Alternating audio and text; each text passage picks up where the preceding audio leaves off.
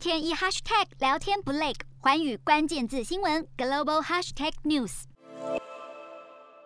在罗马举办的为期两天的 G20 峰会正式落幕。针对外界关注的气候跟碳排议题，各国领袖做出妥协，同意把全球平均升温控制在摄氏一点五度。东道主意大利总理德拉吉开心表示，全球暖化威胁在会中取得重大进展。虽然达成共识，不过还是略显不足，因为要实现全球平均气温增加不超过摄氏一点五度的目标，等于一直到二零三零年，全球温室气体的排放量要削减将近一半，并且在二零五零明年达成净零，但对此 G 团体并没有明定具体日期。加上最大碳排放国中国没有出席会议，也让与会领袖表示非常失望。对此，英国首相强生就指出，虽然有越来越多的国家制定减排计划，但是如果无法兑现承诺，遏制全球暖化的努力将化为乌有。目前第二十六届联合国气候变迁大会已经在英国格拉斯哥登场，如何挽救气候变迁危机将持续成为焦点。洞悉全球走向，掌握世界脉动，无所不谈，深入分析。我是何荣，